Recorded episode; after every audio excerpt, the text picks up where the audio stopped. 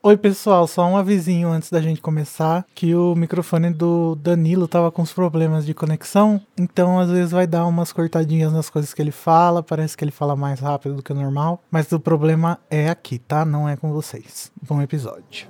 Aviso: a Casa Elefante contém conteúdo adulto.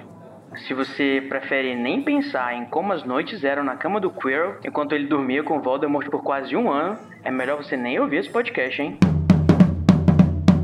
Olá, boas-vindas à Casa Elefante.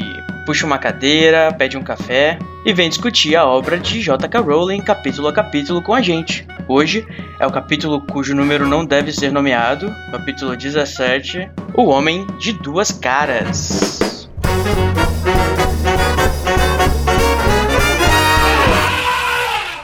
Alerta de spoiler. Se você ainda não terminou de ler Harry Potter, pare agora você sabe que os nossos episódios sempre levam em consideração todos os acontecimentos de todas as obras do mundo bruxo já publicadas até agora. Então, se você ainda não sabe da treta que tem entre o Snape e o pai do Harry, não escute esse podcast ainda. Eu sou o Junior Code, que passei três dias apagado na aula hospitalar, e olha só quem veio me visitar. Eu tô aqui com o Sidney Andrade. Oi, Sidney. Eu fiquei sabendo que você tava fazendo balbúrdia no salão principal, é verdade? Tô fazendo balbúrdia, gritando para os quatro ventos, para os James Weasley pararem de tentar fazer a piada do assento do, do bojo do vaso sanitário acontecer.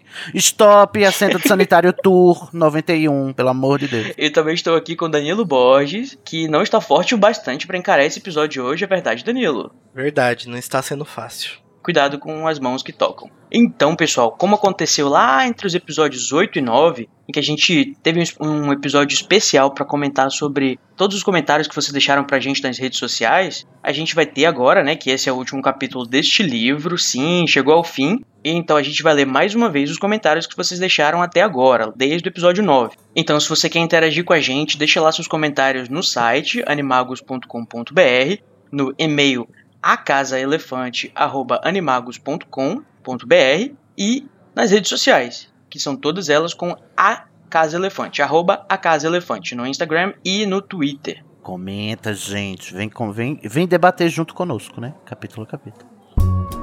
Então agora, gente, é a hora do nosso último duelo de resumos deste livro. Tô bem nervoso. E vocês sabem, né? Tem 30 segundos para vocês resumirem o capítulo e eu vou escolher o melhor e o vencedor vai começar a discussão do capítulo. Vamos lá, Danilo, ímpar ou par? Quero ímpar. Então, Danilo ímpar e Cid par. Vou jogar o dado aqui. Deu seis. Que é par. Ih. Ainda bem. Eu quero começar eu. Oh. Você vai começar? É. Eu sempre acho que é melhor eu começar porque a gente já acaba logo com isso. Quando você estiver pronto, em 3, 2, Hum. Quando o Harry chega na última câmara do alçapão, toca a música tema de A Usurpadora. Ele descobre que não era o Snape, era o Quirrell. Esse tempo todo só ele não viu. O, Sna o Quirrell tá com o Voldemort nos Kengo. Ele pega a Pedra Filosofal, queima com a sua mão de de aço, né? E desmaia toda desmaiada Juliana, meu óculos. Dumbledore vem ao resgate, conta toda a história, só que não conta porra nenhuma. Aí a Grifinória ganha no final, tendo o maior roubo da história da Taça das Casas.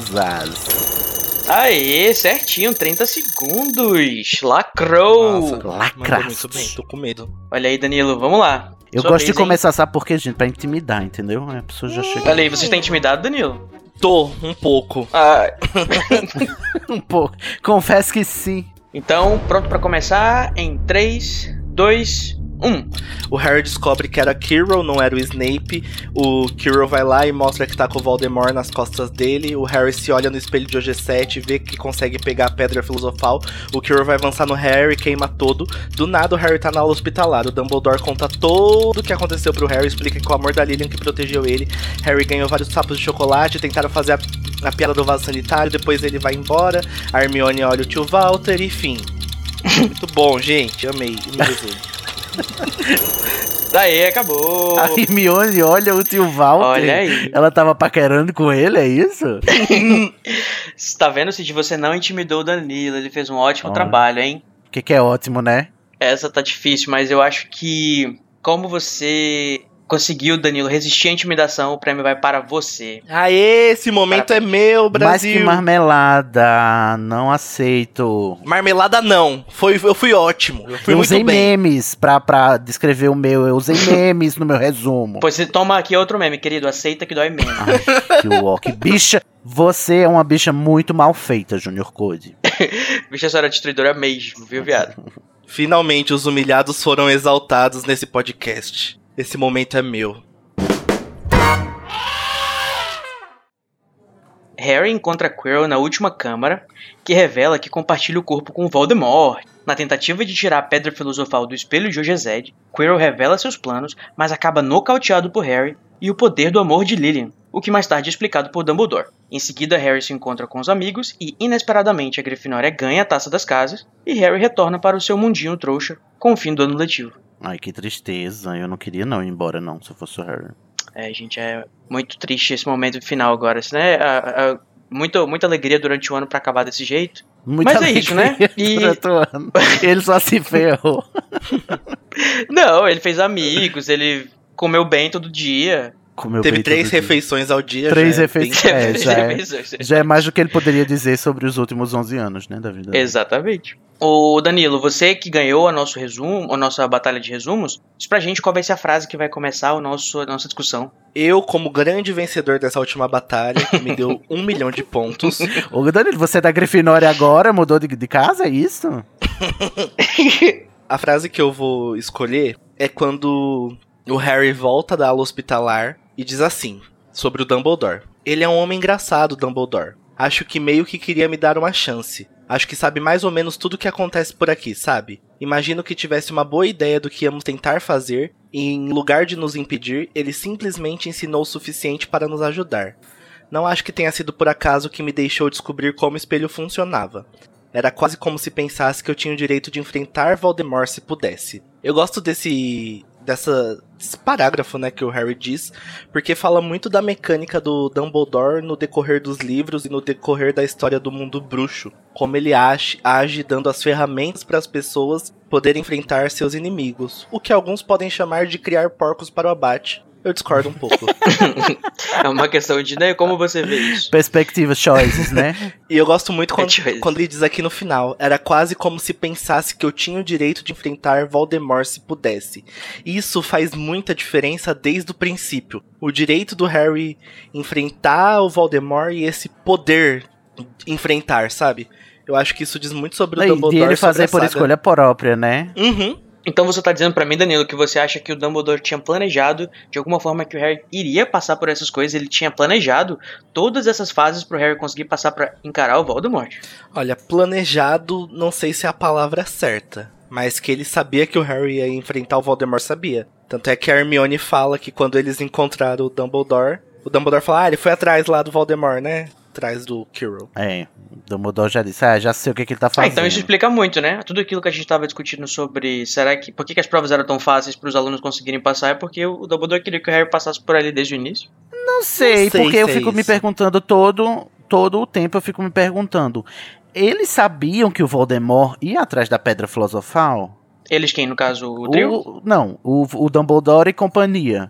Porque assim, me so- é, eu tava relendo esse último capítulo pra gente gravar e eu fiquei, ué, gente. Mas então quer dizer que eles, pre- eles desconfiavam que o Voldemort já, já ia voltar e ir atrás da Pedra Filosofal de alguma forma? Eu Não ficou acho pra- claro que pra mim. o Dumbledore desconfiava. Ele, acho que ele não Né? tinha certeza, mas ele com certeza deve ter visto as movimentações no mundo bruxo e deve ter desconfiado. Snape, essa Hum. marca aí Que no foi seu o braço, motivo deixa eu pelo ver qual- como que tá. Hum, tá voltando sim, eu-? Eita, pode ser, né? Porque assim, realmente, o Dumbledore teria que ter um motivo pra tirar a pedra do, do Gringotts, né? Uhum. Uhum. E talvez tenha sido isso, realmente, que ele desconfiou de algo. Aí o que, eu- o que me irrita nesse parágrafo, prezado, Danilo, é que é, é, ele acabou de dar toda uma explicação pro Harry, como o amor da, da, da mãe dele salvou ele e tal, e como o Harry não conseguiu, o Quirrell não conseguiu resistir ao, ao a proteção que as- o sacrifício da Lilian deu ao Harry. Uhum.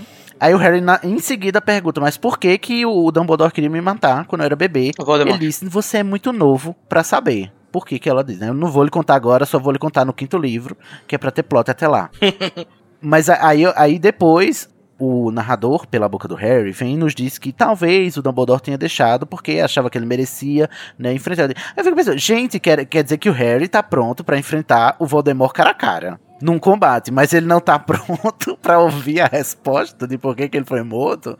Coerência para quê, né, Dumbledore? Não vamos esquecer também que isso é uma, é uma, é uma conjectura, né? Uma coisa que o, o narrador, através do Harry, né, tá uhum. confabulando. Será que o Dumbledore fez isso de propósito? Né? Acho que a gente nunca vai saber o certo. Eu prefiro acreditar que o Dumbledore não seria tão ingênuo ao ponto de ele imaginar que o Harry teria a capacidade de enfrentar o Voldemort, assim, tipo... Porque, assim, se, se o Quirrell tivesse querido matar o, o Harry de uma forma mais inteligente, ele tinha conseguido. Uhum. Até porque, né? A gente, pode, a gente vai já chegar aí. Mas eu não acho que o Harry tava preparado para encontrar com o Voldemort. Acho que o Dumbledore, muito menos, ia deixar o Harry assim, tipo, vai lá. Entendeu? Como se fosse só uma, uma, uma lição, uma aula. Uhum. Não é, é a vida real com o bruxo mais poderoso da, das, da última é. época. Eu, eu acho que isso é menos o Dumbledore acreditando que o Harry podia enfrentar o Voldemort naquele momento, mas sim o Harry já sabendo que a partir dali, ou um, um, recurso narrativo, pra gente a partir desse momento já saber que o Dumbledore só vai trabalhar assim. Esse é o modus operandi dele, de uhum. dar as uhum. ferramentas pro Harry e nunca dar a resposta. Uhum. Eu fiquei bravo com Então não significa exatamente que o Voldemort, que o Dumbledore sabia que ele ia atrás da pedra e tudo mais. Ele podia até uhum. imaginar que sim. Mas eu acho que é uhum. mais um jeito da gente já começar a saber como que o Dumbledore vai ser daqui pra frente. Tá, mas eu fico me perguntando por que, que, é, por que é que ele não respondeu a pergunta do Harry agora, sendo que ele tendo respondido, o Harry teria cinco anos a mais se preparando pra matar, psicologicamente, entendeu? É claro que depois ah, a gente vai saber que... que Dumbledore tava planejando que o Harry que de alguma forma o Harry não precisasse morrer para matar o, o, o, Voldemort, né? Porque ele já sabe que o, hum. o, Ele já desconfia que o Harry tem que morrer, né?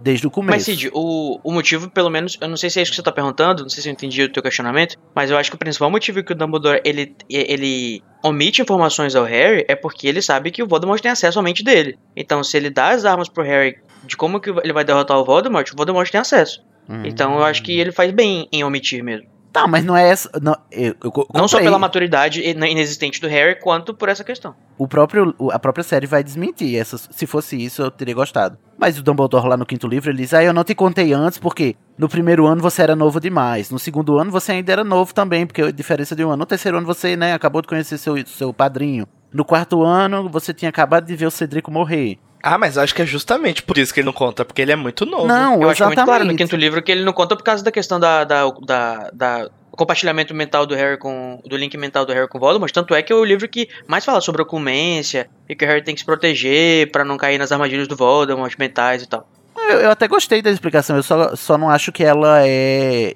explicitada ela no livro. Todos, né? Não, eu, eu ah, acho tá. que ela não é, é, não é essa a explicação que a, a, o, a, obra me dá. A explicação que a obra me dá é que o Dumbledore tava com dó do menino de 11 anos saber disso agora. Entendeu? Era só, é só essa que ela me dá. Lá no quinto livro, inclusive. Mas uh, faz sentido pensar assim. Só para lembrar, inclusive, a mim o, e o nosso ouvinte que tá aqui agora, qual é o momento exato que o Dumbledore diz que essa informação eu não posso te dar, Harry, agora? É, qual, é, qual é a informação que é em questão? O Harry pergunta para ele por que é que. O, a primeira pergunta que faz. O Dumbledore Isso. explica o que aconteceu na, lá na câmara com o espelho de Jezed e tudo mais e tal. E o sacrifício da mãe dele, diz por que, que ele não, não, não pôde tocar no, no Quirrell, por que, o Quirrell não aguentou. Isso, essa parte ele explica. Né? E aí ele diz: Você pode me perguntar o que você quiser, eu vou tentar responder na medida do possível. A primeira pergunta que o Harry faz é: Por que é que o Dumbledore, o Voldemort, quis me matar? Por quê? O que que motivou ele? Foi a primeira pergunta ah, que ele tá, fez. No caso, e a, que a primeira pergunta... disso seria a, a profecia. A profecia. E a primeira uhum. pergunta, o Dumbledore já diz: olha, infelizmente não vai estar sendo possível atender a sua solicitação nos próximos cinco anos úteis, então volte daqui a cinco anos. Mas aí é, ele omite essa, essa coisa que eu sei que pro bem do, da narrativa, pro bem da construção narrativa do plot ao, longo dos sete livros, fica legal a gente não saber disso agora. Fica bem uhum. legal, inclusive, né? Porque a gente vai descobrindo tudo aos poucos. Mas quando eu paro para pensar que ele, ao mesmo tempo que deixou o Harry enfrentar e ir lá pegar a Pedra Filosofal de propósito, não deu porque achava que ele estava pronto ou que ele precisava aprender, ele omitiu essa informação que também daria ao Harry ferramentas para lidar com o Voldemort, é, né? É, mas você tem que considerar que o, eu compro muito a justificativa do Dumbledore de que o Harry era muito novo. Porque, realmente, você tem que pensar que ele acabou de passar por isso pro Quirrell. Ele receber essa chuva de informações e sabe como o Harry é precipitado. Querendo ou não, no quinto livro ele tá mais maduro e eles precisam agir mais de imediato, É. sabe? O plano tem que começar E a andar também- a partir dali. Uhum. E também não é só o lance da profecia, tem a questão do feitiço Fidelis, tem a questão da traição do amigo dos pais dele. É tipo, é todo um, um, um plot que realmente você não vai contar pra pessoa na, no leito dele que ele acabou de acordar três dias apagado, né? Uhum. É, tudo bem. Aceito. Inclusive, os nossos ouvintes podem falar o que eles acham. Se caberia o Dumbledore contar agora pro Harry ou não. Isso daí, deixem É. nos comentários. Comenta se você acha o Dumbledore um responsável do caralho. Ou ele é, ele, é, ele é um bom professor, mas ele é, eu acho que ele também deixa a desejar com responsabilidade mesmo, eu concordo. Tadinho também, tinha muita, muita carga nos- nas costas, né? Muito peso nas costas dele. Verdade. Então, gente, esse capítulo é cheio de discussões muito interessantes, né? Porque ele é o desembocar de tudo que foi construído durante todos esses capítulos e, inclusive, tem explicação até demais. A gente já começa com o nosso querido vilão de filme do James Bond que explica todo o seu plano, né? Enquanto o herói está amarrado. Eu, no na primeira leitura que eu fiz, eu era mais é, e não, não problematizava tanto isso. É um, porque é um clichê muito passado, muito batido, mas na minha história de leitura, como eu não tinha lido muitas coisas até então, pra mim sou, não sou tão velho, tão batido. Hoje em dia eu dou desconto pelo fato de ser um livro infantil. De mistério, Uhum. entendeu? Aí, sim, claro, o vilão vai dar as ferramentas, assim como no. no- no- você falou, eh, tem até É a menção, clássico, né? né? no- é, o clássico, tipo, tá no- nos desenhos do Scooby-Doo é assim, né? São desenhos pra criança e tal. É, o mistério é resolvido com o vilão dando a letra. O que me incomoda é ela fazer isso nos próximos seis. Todo santo livro. Aqui eu não me incomodo tanto, mas Tem lá que ter o discurso do vilão, né? E do- o discurso do vilão e depois a explicação do Dumbledore tem também, né? Uhum. Tipo assim, a, a explicação do mestre. O resumão com Dumbledore. O resumão do Dumbledore. Ela não desapega de tal forma que ela, mesmo tendo matado o Dumbledore, ela dá um jeito de fazer ele voltar pra dar o resumão no final do último livro, entendeu? Eu achei assim. né? Uma pessoa ah, quando ela mas se esse resumão compromete. do final do último é perfeito. Não vou aceitar criticar. Sim, não, eu concordo que assim, se você já fez em seis, faz no sétimo também pra não ficar com agonia de tá faltando um, entendeu? Mas, é, assim, podia ter sido um pouco mais original ao longo dos seis livros nesse, nesse modo de revelar a- a- o, o plot final. Tanto é que vai chegar um ponto que eu vou simplesmente desistir de problematizar, porque no, no Cálice de Fogo é tão preguiçosa o, o jeito como fazem, né, o vilão revelar que é tipo. do.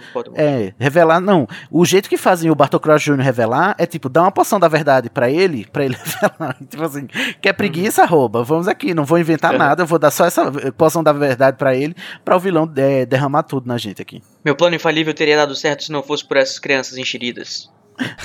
Inclusive, é tão. Scooby-Doo que o turbante do Kirill é como se fosse uma máscara, né? Tirando assim. É mesmo. Olha só. Nossa, lacrou demais. Verdade. Uma máscara. o turbante que, que ele usou durante o ano inteiro, né? Diga quem você é, me diga. E falando nos planos do Quirrell, vamos, vamos recapitular aqui os planos dele rapidinho. Ele é encantador de, estrago, de trasgos, né? Encantador de trás. Supostamente ele é muito Que bom com os profissão, trasgos. né? É um jeito de ser, né? É, ele revela que no dia do Halloween, né, ele que trouxe o trasgo pra causar uma distração, né, fazer um caos lá Dissimulada. embaixo, enquanto ele ia lá descobrir como é que ia passar pelo, pelo, enfim, como é que ele ia chegar na pedra. E aí ele fala Falhou. que o Snape seguiu ele, e é por isso que o Snape acabou pegando aquela mordida, gente. Uhum. E inclusive diz que ele ia matar o Harry com o trasgo, né, que ele queria, ele queria que o Harry morresse a pauladas pelo trasgo. Nossa, que jeito horrível, de- sabe? O pior plano do mundo. Pelo amor de Deus, o, o Voldemort não teve nada melhor pensando assim. Eu fico pensando, Nossa, eu uma fico bomba de mesmo, bosta seria melhor. eu fico imaginando como que é um que trasgo. Tipo, será que o, Voldemort tava tão debilitado que ele não tava conseguindo nem pensar nas coisas? E, e, tipo assim, dava essas ideias de bosta. Não, ele já não consegue pensar com o corpo. Imagina só o espectro dele. pois é. Não tava ajudando muito, eu creio com os piores planos, né? E a gente descobre, inclusive, que essa pessoa que a gente aprendeu a odiar e vai odiar até o final, é, exceto Larissa, né? Larissa Siriano. Na verdade, ele tava protegendo o Harry o tempo todo. Isso me deixa um pouco desconcertado. Mas, né, amando o Dumbledore, inclusive, né? Que a gente vai descobrir no, no final de, de Relíquias da Morte. Mas o que me deixa encucado é que, tipo assim, agora que a gente é, descobre que a mordida lá, no, o ferimento no Snape era o, o- a mordida do, do, do, do, Do do fofo. fofo. E aí eu digo assim, gente, primeiro, não foi uma mordida, foi um arranhão, né? Porque se ele tivesse mordido a perna do Snape, ele tinha arrancado a perna. tinha pega- tinha é arrancado fora. Uma mordida leve. Levinho, assim. Ele só fez. Tava brincando, né, com o Snape assim só, né? É tipo, Tava não, tem, brincando. quando- não tem quando o, o, o Pet faz brinca de morder, né? Aham. Mas assim, eu fico pensando, gente, então quer dizer, é, me faz, me leva a pensar que mordida de Cérbero não é algo fácil de curar também, né? Porque ele passou uma semana, eu acho que. Ou, ou a gente até com, com- é, É um comentou isso, né? Vários, várias semanas dele com, com aquela bosta daquele ferimento. Ele não, não ia na ala hospitalar, não fazia nada, e mostrando ao, ao F- o Filch, e a gente ficando imaginando cenas tórridas. Ó, se ele não conseguiu curar ele, que é o reizinho das poções, príncipezinho, aliás, né? né? Reizinho da... Porque deve ser uma ferida muito grave mesmo. Porque não faz sentido ficar aquele Ou tempão. a JK não tinha pensado direito sobre isso ainda, né? Também pode ser isso. não, vamos, não vamos excluir essa É, possibilidade. sempre existe essa possibilidade. Não pode, pode não ter sido o caso, tá, gente? Mas é uma possibilidade. Mas acho que justifica bem, né, também. Porque é uma criatura mítica, né? Uhum. Mitológica e tal. aí A gente não deve ser fácil. o que não né? justifica, voltando naquele capítulo, a questão do Snape tá pedindo ajuda pro Field pra É, con- com o ferimento. exatamente. Porque se ele não conseguiu, não vai ser o Filch, né? Que vai Pois conseguir. é. Você sabe que você não tem nenhum amigo quando você precisa pedir ajuda pro Filch. né? Coitado, gente. Poxa, Vai que ver bom isso, então pronto, Danilo me convenceu. É verdade. Outra coisa que não fica claro é a que ponto da- das fases, né, do, do videogame, o Quirrell conseguiu chegar no Halloween. No caso, o Snape subiu pra seguir ele, né, e a gente sabe que, tipo, ele já tinha, ele já sabia como é que passava pelo, pelo cachorro, mas a gente não sabe se ele já, se ele já tinha visto o que, que já vinha depois, a questão do, do vírus do diabo. Nessa hora eu acho que ele não sabia como passar do fofo. Ele só descobriu no final, depois que o Hagrid falou bêbado, entendeu? Foi só perto do fim do ano isso. A casa, o negócio do dragão é depois, então o Harry, ele deix- o Hagrid deixou esse segredo pra ele depois do Halloween. Depois do Halloween. Uhum, sim. Então o Hagrid não tava em Hogwarts, ele tava tipo na, no feriado de Natal, lá bebendo em algum lugar, e o cara que tava É. disfarçado, né? O Quirrell tava Exatamente. duplamente disfarçado. No Halloween, o que aconteceu, o que deve ter acontecido foi, ele foi tentar, de alguma forma, passar pelo fofo e não conseguiu. Aí deu ruim. Porque ele não sabia como é que. Né, não sabia enfrentar um cão de Mas três quem acabou machucado foi o Snape, não foi ele. Não foi ele, porque ele acabou seguindo, exatamente. Entendi. O Snape levando mordidas pelo. É. é, pelo, pelo bem do mundo bruxo. Né? O- o- os, os fãs do Snape piram nessa hora. Os Snapers. Snapers. Snapers parece marca de fralda descartável. mesmo. Eu não sei então quais são as fases que ele já tinha conseguido passar ao longo do, do tempo, né? Desde o Halloween até o final lá de maio, que eu acho que é quando acabam as aulas, né? Junho. É junho. Pelo menos a última fase, né? A fase do espelho é que ele, eu acho que ele tinha visto pela primeira vez, porque ele parecia muito Intrigado. isso, entregado. O que que é isso? O que que tá acontecendo? Parecia que ele tava vendo pela primeira vez o espelho. Gente, tô chocada. Passada. Primeira vez que tô vendo. É, foi bem É. isso mesmo. Mas Que eu acho. O que que tá acontecendo? Eu, engraçado, eu, eu achei é verdade. Agora, O que agora que eu entendi o meme. Eu, eu, engraçado, eu entendi o- justamente o contrário. Eu ah, pensei assim que talvez ele já tivesse chegado até ali. Não, mas não faz sentido, porque a, a, a, a, a chavinha lá da porta, né? As chaves voadoras, ela estava usada uma vez só, né? Como é mencionado, realmente. É a primeira vez que e ele o consegue chegar tinha lá. recém, tinha, pare- aparentemente estava recém, recém derrotado. Uhum. É, verdade. Falando nesse traje, gente, como é que. Aquele, né, pra ser o obcecado. Como é que era a manutenção desse traje aí nesse lugar? Alguém ia levar lá comida pra ele? Devia, né? Porque. Porque você, tem uma, você mantém duas criaturas vivas pra, pra guardar as coisas, né? Que é o, o fofo. Que é, que é uma corre aqui. manutenção. Imagina quanta comida. E pro trasgo também. Olha aí. Estão mantendo os animais e as criaturas em situações. Podia ser. A gente pode querer acreditar que eram os elfos, né?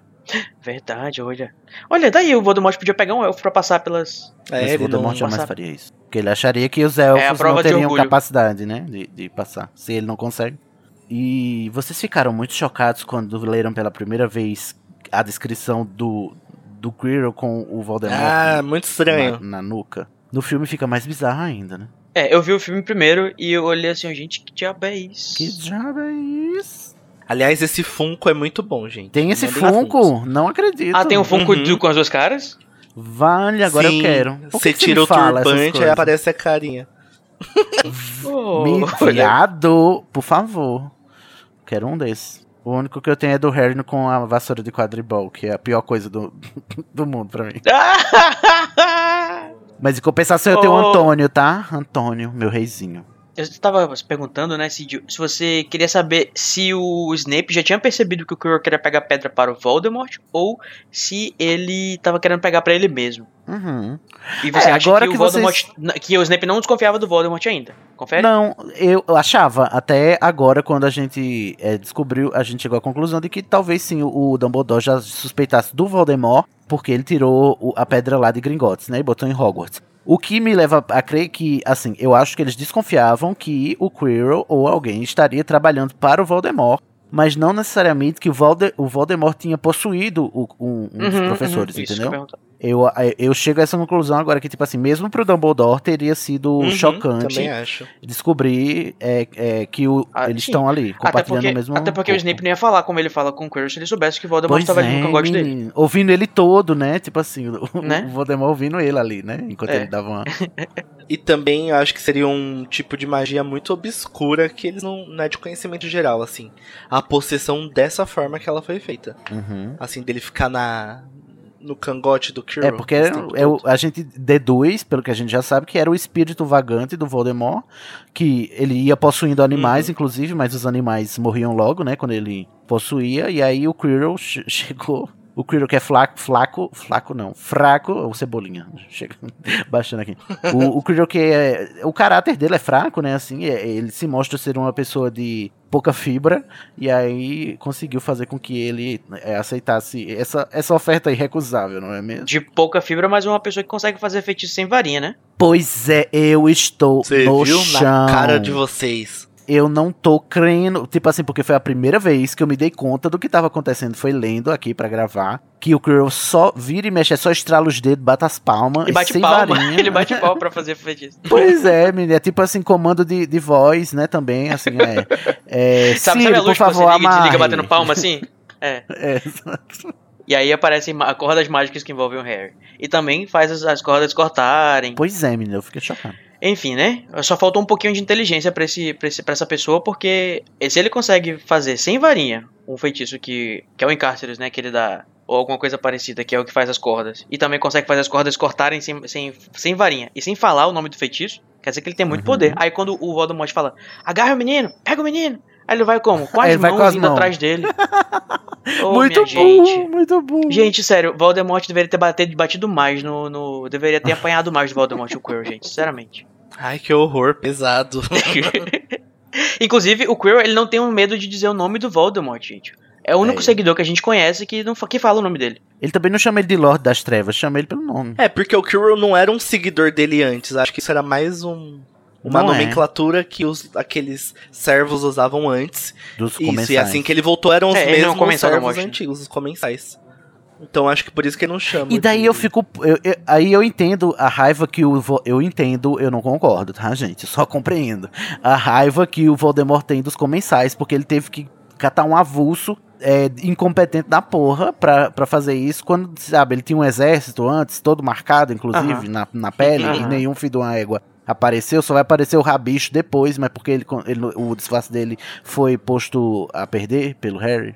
Mas aí fica o questionamento: será que era por orgulho, então, que ele não procurou essas pessoas? Porque eu acho que. Assim, ele não tava numa forma bacana pra ele se apresentar, né? Tanto é que ele chama o pessoal só quando ele volta pra uma forma decente. Se é o que você entende, se você concorda, né? O que é que você entenda por decente. Sim. Mas ele podia muito bem aparecer lá e falar: "Ah, Ei, Quirrell, bora ali rapidinho, fim de semana. Vamos ali na casa do Lúcio, bora ali, não sei o que. Eu vou tirar tudo turbante. E o pessoal vai ter que, tipo, eles são meus seguidores. Eles iam seguir. Eu acho que ele não, Não. procurou essas pessoas também, né? Eu acho que ele não. Ele É, tava. ele precisava do corpo dele antes. Eu acho que ele tava É, eu também tomado, ele tava tomado pelo pelo ódio, esse ódio que eu acabei de falar. E, tipo assim, eu é, nenhum desses filhos de Kenga, né? Nenhum desses filhos de uma égua veio aqui me ajudar. Agora que eu agora que eu tô com esse trouxa aqui, trouxa não, não no sentido de não bruxo, né? Desse Paspalhão. desse paspalhão, desse mentecapto, Desse azêmola. eu vou esperar. Esse azento. Xiii, massa. Eu vou, eu vou pegar a pedra filosofal aqui, vou usar ele pra pegar a pedra filosofal, já que tá perto. Vou pegar a pedra filosofal aqui, já que tá perto, e vou, vou só me apresentar quando eu tiver um corpo, né, decente. Eu acho que ele tava, é, é, ele tava tomado. Era um, É. é um certo de, de, de orgulho mesmo. Tanto é que ele fica muito puto com os comensais no quarto livro, né? Quando eles, tipo, é. desaparecem, eles falam: Ai, cadê? Onde é que vocês estavam, hein, seus filhos da puta? Ah, oi sumida, né? Inclusive, Apareceu agora, né? Eu, eu tava me perguntando sobre a questão, como é que é essa questão do espírito dele sem corpo, né? É porque como ele tem as, as Horcruxes, né? A gente não Uhum. sabia disso ainda, mas pode ser que, ó, o JK já sabia disso também das Horcruxes desde o início. Porque assim, como ele é imortal por causa das Horcruxes, ele, ao morrer o seu corpo físico, ele continua vivo nessa Uhum. forma estranha, mas ele não vai morrer até que as Horcruxes sejam destruídas, né? Sim. E se bem que eu. E também, e, ao longo dos livros, a gente chega a desconfiar que nenhum dos comensais da morte sabia que ele tinha Horcruxes. O único que descobriu não foi, não, Foi não Regulus, soube, né? foi o Regulus. Mas é, nenhum sabia. Então, e os únicos comensais da morte que estavam dispostos a retornar para o Voldemort, eles estavam todos em Azkaban, entendeu? Os que sobraram da- lá de quando ele foi, de quando ele morreu lá no, no Godric's Hollow, eram eram os isso, os, os bruxos Lúcio Malfoy da vida, os bundão, Os né? covardes, que não né? tinha coragem. Malfoy de- sendo de- Malfoy. Os covardes. E aí eu acho que é, é, faz muito sentido ninguém ter ido atrás dele e ele não ter ido atrás desses bundões porque ele sabia que eles não, não iam ajudar um espectro que ronda, né? É. Sem, sem, sem falar também que o fato dele aparecer para um comensal da morte como espectro implicaria em ele revelar que ele tem Horcrux. Que né? ele é, é. E também me revelar que ele não é tão forte assim, né? Tipo, Pois é, também. embora ele seja imortal, ele tá numa forma que ele não consegue fazer Sim. mal pra ninguém. É, então eu acho que é, é, é mais um disfarce dele, é ele vestir a pele do Quirrell é mais um disfarce dele também. Com certeza. Inclusive, ele vence um pouco esse orgulho dele na hora que ele que pede pro Quirrell se- é, tirar o turbante e falar que ele quer encarar o Harry, né? Ele fala, tipo assim, olha só como é que você me deixou. Imagina, tipo, a derrota da pessoa que fala, né? Ai, olha só como é que você me deixou, olha só isso. É, muito ressentido, né? É, então, apesar dessa forma estranha e sem corpo, meio fraca do Voldemort, parece que ele consegue manter, inclusive, a legilimência dele. Será que isso já tinha sido pensado pela JK desde o início? Bom, eu acho que tá, porque eu também acho que a oclumência do Snape também tá, tá, tá posta desde o início. Sim, nesse livro já tem o Snape oculomente. O Snape legilimamente E, e e, tendências de oclumente, né? legilimência, né? É. Sim. Porque, Uhum. inclusive, a gente vai descobrir que ele enganou até o Voldemort aí também, né? Ele soube Uhum. é, bloquear seus pensamentos e tal. Daí eu fico pensando, se o Snape era legilimamente, será que ele não, não captou a, a mente do Voldemort no, no Quirrell? Porque certamente ele teria é, tentado ler a mente do Quirrell. Uhum. Aí o Voldemort tava usando oclumente, era, Oclumente, né? É, era porque um ele era toma um, lá da cá. Ele era um oclumente va- talentoso. É, a gente não sabe se a oclumência é, é, tipo assim, você percebe que a pessoa está tentando esconder alguma coisa, ou se ela consegue. A, o fato- a, a questão de ela estar tentando esconder é tão despercebido que nem parece que ela tá. Entendeu? Uhum. O Snape, ele é tão bom oclumente que ele consegue até esconder que tá usando oclumência. Por exemplo, Isso, lá, isso, em, isso, isso, isso. lá em Relíquias da Morte, o, o Voldemort tem uma hora que faz uma pergunta pra ele e foca no rosto dele. Tipo assim, o narrador querendo dizer, ele tá usando a legitimência aqui. E o Snape responde, né, é, sobre, quando ele vai perguntar sobre a data que vão levar o Harry logo de vez da casa dos Dursley, né, a última vez. E ele diz a data lá e, e fala lá que o Voldemort focou muito no- nos olhos do, do Snape. E aí o Snape responde, ele está mentindo, né? O Snape tá mentindo lá e o Voldemort se dá por satisfeito com a resposta dele, assim. Então a, a gente sabe que o, o Snape não, ele, ele é tão bom que ele consegue enganar até o Voldemort. Aham. E ele provavelmente, enquanto ele tá tentando enganar, falando a mentira, ele provavelmente tá pensando em uma coisa falsa, pra o Voldemort, quando ele estiver entrando na mente dele, ele captar a coisa falsa que ele tá dizendo. Mas é assim, isso a gente racionalizando porque como diz o Snape, nós, réis mortais que não conseguimos captar o que é a mente humana, a gente acha que ler mentes é, é, tipo assim, a gente usa o termo ler mentes como se a mente fosse, um livro, né? fosse um Mas livro. assim, no- no- ele fala lá quando- nas aulas de oclumência que legilimência não é você abrir um livro, que é uma, porque uma mente não, não é um livro, e segundo é você captar Mas Snape é emoções muito também. e- competente, e- né, gente, como professor. Desculpa, porque assim, tudo bem, se é tão difícil assim, por que que ele nunca dá um passo a passo pro Harry? Ele só fala assim, tente resistir à minha, minha- à minha mente. A minha Rancor, legilimência. né? É, ele não tava disposto também, né? Tava taco cheio de ter que ensinar o menino com a cara do Thiago. Então, ah, tenta Porque aí, eu imagino vai, que se é uma coisa tenta. complexa, você dá uma exposição, você explica, entendeu? Você dá um exercício um passo a passo. Só que não. Gente, a Enfim, Vênus do Snape é escorpião, certamente. Ele não ia. Esse rancor ele não ia deixar passar. Fala- mas sabe quem não é legilimamente? O Harry, porque o Voldemort descobre que ele está mentindo. De verdade. Aliás, desculpa, quem não é o Clemente, o Harry, né? Porque o, Tadinho, o bicho. Voldemort na hora descobre que Nunca- ele tá mentindo e que a pedra tá no bolso Nunca dele. será. Nunca será, nunca será. Essa discussão aí, se o Snape sabia do Voldemort na cabeça do Quirrell ou não, a gente já tinha conversado lá no capítulo 13, né? Tava eu, Danilo e Nayara, Uhum. sua linda, que estávamos discutindo sobre essa questão, né? Do, do Snape tá do lado do Voldemort ou não. Se vocês quiserem dar uma conferida, voltem lá pra escutar de novo e deixar seus comentários. Isso. É. Mas o que a gente não sabe ainda, Code, e eu queria é, debater aqui com vocês, prezados. Você vai debater comigo, mas sabe que é preciso ter muita coragem pra enfrentar os seus amigos? Mas quem disse que a gente é amigo? Aquela. Eu vou ter essa coragem, eu vou ousar igual Neville aqui e vou puxar. A... Gente, assim, pra mim, depois que eu entendi o dilema do espelho e do feitiço que o Dumbledore é, botou no espelho para esconder a pedra, né? O feitiço é assim: o, o, espelho mostra aquilo que você mais deseja. A pessoa que chegar ali no espelho sabendo que tem a pedra filosofal lá, aquilo que ela mais vai desejar vai mostrar, é, ela vai, vai mostrar que ela tá com a pedra filosofal, ok? Uhum. Só que o feitiço do Dumbledore é: você vai querer usar, você vai querer pegar, mas não vai querer usar. Porque, uhum. em tese, ninguém iria não querer usar a pedra filosofal sabendo que ela tá logo ali, né? O Harry uhum. tem motivos para não querer ela, né? Para não querer usar ela. Ele só quer salvar, resgatá-la. Uhum. Se e seria virtualmente impossível alguém, sabendo que existe a pedra filosofal ali, olhar para o espelho e não querer usá-la, pra que aqueles fucking oito obstáculos antes, sendo que podia ser só uma câmara com o espelho, igual lá na, na Câmara dos Mistérios, lá não tem um arco da morte, todo mundo fica só olhando, ninguém sabe o que é. Todo mundo ia ficar só ali olhando, admirando, todo mundo se vendo com a pedra filosofal, ninguém ia conseguir é, é, pegar ela. Eu acho que existem todos esses desafios pra pessoa ficar cansada. ela tá tão cansada que ela fala assim: ah, eu só quero aquele elixir lá pra ficar vivendo mais um pouquinho. Que eu perdi 10 anos da minha vida fazendo esses desafios aí, voando em vassoura, jogando xadrez Isso. bruxo. Exatamente. É, é, como se fosse as provas finais do Harry, gente. Que ele aprendeu tanta coisa em Hogwarts, aí é hora de botar em prática o livro de aventura pra criança. É, e se a pessoa é, é barrada num desafio antes, é lucro. Ué. Uhum. Mas eu concordo, Cid, com você. Eu acho que, assim, de, uma, de um ponto de vista lógico, é, tem essa questão. Mas sabe outra coisa que quando você tava falando eu pensei? Eu falei, gente, ué, hum. mas se a pedra filosofal serve para fazer a, o elixir da vida e o. Até então, o Flamel ainda queria continuar vivo, quer dizer que ele não conseguiria pegar a pedra filosofal? Não conseguiria. Então quer dizer que o Dumbledore já tava de decretando a morte do, do Flamel ali na hora que ele colocou dentro do espelho. Não, não porque o, o Dumbledore dizia, conseguir. Dumbledore, manda aí umas raspinhas de pedra filosofal pra mim, por gentileza, pra eu fazer mais elixir. E aí ele, o Dumbledore ia lá pegar, então, peraí, porque o feitiço é peraí, dele. O, o Quirrell também não queria pegar a pedra para ele, ele queria pegar para outra pessoa. Então, se o Dumbledore quisesse pegar a pedra para outra pessoa, ele também não iria conseguir. Não, o feitiço é do Dumbledore, amigo, ele ia conseguir. Ele ia falar finite ia acabar, ia pegar. Fini. o feitiço dele, eu acho que ele teria completa capacidade de, de, é, de quebrar o feitiço e fazer de novo, entendeu? Uhum. Então tá, então as regras não se aplicam para Dumbledore, nunca se aplicaram. Não, amigos. Não, preste atenção no que eu estou dizendo. eu sei, eu tô brincando. Ah, tá. Eu tô só, eu tô só citando o Animais Fantásticos e Crimes de Grindelwald. Ah, é.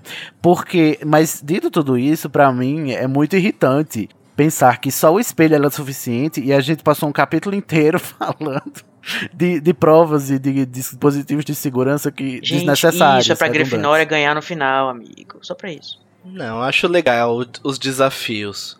Porque se fosse assim, tipo, pra que qualquer outra coisa, não é mesmo? Pra que as fases se você pode deixar só o chefão? Não, o Dumbledore podia colocar a pedra filosofal dele invisível no, lá em cima da mesa dele, ninguém ia ver. Ô, gente, no filme do Castelo Ratimbum, a Morgana também tira do espelho, né? Olha só, J.K. copiando. Ih, não lembro. Mas o filme do Castelo é depois dos anos 97, não? É, o filme do Castelo é em 2000, então foi inspirado ah, em Harry Potter, possivelmente. Foi. Porra, plagiou. Poxa, Calamburger uh, o Harry tem a brilhante ideia de que se ele estiver na frente do espelho, como nesse momento o desejo mais desesperado do coração dele é encontrar a pedra antes do Quirrell, para o Quirrell não pegar a pedra, ele fala: se eu estiver na frente do espelho, eu vou ver onde a pedra está. E por que, que ele tem essa conclusão? Já que o Quirrell também estava provavelmente se vendo pegando a pedra e ele não sabia onde a pedra estava. O Harry não sabia burro. que o, o, Harry não sabia que o feitiço do Dumbledore, pelo menos eu imagino, que o Harry não sabia que o feitiço do Dumbledore iria dar a pedra só para quem não quisesse utilizar ela. Então, uhum. de onde que ele tira essa conclusão? Mas é isso que ele tira? Conclusão? Lê o trecho pra nós, Code. Tá bom. Ele fala assim: é, A cabeça de Harry pensava a mil. Abre aspas. O que eu quero acima de tudo no mundo neste momento é encontrar a pedra antes que Quirrell a encontre. Então, se me olhar no espelho, devo me ver encontrando a pedra. O que quer dizer que verei onde ela está escondida. Mas como posso me olhar sem Quirrell perceber que eu estou tramando? É porque o Harry já tinha sido ele apresentado por espelho anteriormente. Então, ele saberia que, olhando ali, ele ia ver o desejo mais profundo dele. Então, eu acho que ele foi deduzindo. Tá, ele ia ver que ele ia ver o desejo. Mas como é que ele ia saber onde a pedra estava do lado de cá? A pedra de Não, verdade? ele imaginou que veria onde a pedra tá escondida. Ele não sabia que a pedra ia parar no bolso dele, entendeu? E foi tipo tentativa e erro. Era a única coisa que ele uhum. conseguia fazer. Não, e o Quirrell fala assim: eu me vejo segurando a pedra, mas eu não consigo é, saber onde ela está. Eu não, consigo, eu não sei o que, é que esse espelho faz. Ah, tá. Ele, então ele, ele, queria se imaginar encontrando a pedra. Então ele achava que quando ele estivesse lá na frente, ele ia, tipo, estar em o caminho Harry, em direção à pedra. e encontrar onde ela está. É. E aí, por isso o feitiço Uhum. aconteceu e ela apareceu no bolso dele. Exato. É, o Harry, ele era o desejo mais profundo dele naquele momento encontrar a pedra antes do Quirrell. Por isso que aconteceu. É, Então porque ele o Quirrell provavelmente estaria estava se encontrando vendo a pedra de fato. segurando a pedra. É, e o Quirrell não consegue porque antes o narrador diz que ele olha pro espelho cheio de cobiça. Uhum. Então essa cobiça impede que ele encontre a pedra, que a pedra vá parar no bolso dele. É, se a palavra-chave é encontrar, faz sentido, né? Porque aí, tipo, é, ele vai se ver encontrando a pedra. Então, de fato, ele iria su- supor mesmo isso. E, inclusive, ele foi muito inteligente nesse momento. Pois é, po- porque é a grande diferença entre você querer usar e você querer achar, Encont- né? Só. É, verdade, verdade. O É. Harry só queria achar, ele não queria usar. E era um desejo tão desesperado, tipo assim, você quer achar por quê? Não, quero achar, eu quero ter Eu só quero achar, é só isso. Uhum. É, É o mesmo desejo que ele tinha de terminar aquele jogo lá que o Snape tava apitando. Tipo, além de ganhar, ele tem que terminar, Uhum. senão eu vou morrer, eu tenho que terminar. E mal sabia ele, né? A gente nem falou isso antes, mas é, mal sabia ele que o Snape estava. O Snape, Snape fe- fez questão, ele queria pitar aquele jogo, né? A gente ficou se Pois é. perguntando no, nosso, no episódio que a gente discutiu é, esse capítulo, por Uhum. que, que o Snape foi se arretar de, de apitar o negócio? É porque ele queria garantir a segurança do Harry Potter. Olha só. É o protetor, Ai. o, o Snape é o patrono. Ele pode não ser o pai para o Harry, mas ele é o patrono do Harry. Com Ah, não, não, essa Não é piada não. não. vai vir pra esse podcast. não, por favor, não importar piadas. é. Mas eu imagino o Snape fazendo intensivão de quadribol através dos séculos com a Madame Hook. Ai, Só pra tanta regra, tanta regra. Por isso que ele continuou, continuou com o livro que ele confiscou do Harry. É, olha só. E sem deixar a sua essência, né? Que ele ficou roubando pra lufa-lufa mesmo assim. Mas assim, gente, a próxima, a próxima discussão é o toque do Harry. Toque mortal. O toque da morte. Eu não entendi um pouco direito a primeira vez que eu li, né? Eu fiquei assim, gente, o que que tá acontecendo? Que, que coisa esquisita e tal. E, mas depois a gente explica. Só que assim, até eu reler algumas vezes a saga inteira, não tinha caído a ficha pra mim de que é a, a partir daqui a gente já vê a, a, o sacrifício Uhum. da Lilian fazendo efeito. Parece que, ti- tipo assim, é como se a gente não quisesse mesmo, ou pelo menos eu, não quisesse mesmo acreditar que sim, o, o- é o amor mesmo. o, tipo É o assim, amor? é o amor que salvou. É, o amor. E tipo, é, a gente fica assim pensando, não, não vai ser isso, não é esse clichê, não, não vai ser esse clichê bobo, né? O amor salva tudo. E é, só que a gente fica em negação, até você entender que, não, pe- pelo menos eu, depois que eu reli já várias vezes todas as sete narrativas, compreender que é Uhum. sobre isso que é a obra, né? É sobre aceitar a morte e sobre a beleza do sacrifício dela e tal. No, é, eu acho que o clichê aqui usado, que é um clichê até nauseabundo, entendeu? Assim, você fica, ai meu Deus, o amor vai salvar, não, não, por favor. Mas a- a- o jeito que a Rowling faz é de um jeito tão Uhum. legal Verdade. e ela já bota desde o primeiro sabe livro. quem, sabe quem acha isso clichê e ignora esse fato? Voldemort. Voldemort. Por isso que Ou, ou seja, né? Sidney, se você passou tanto tempo sem entender essa questão, não se preocupe que o Voldemort também é um bruxo excelente, ele também não entende esse, Pois é. questão.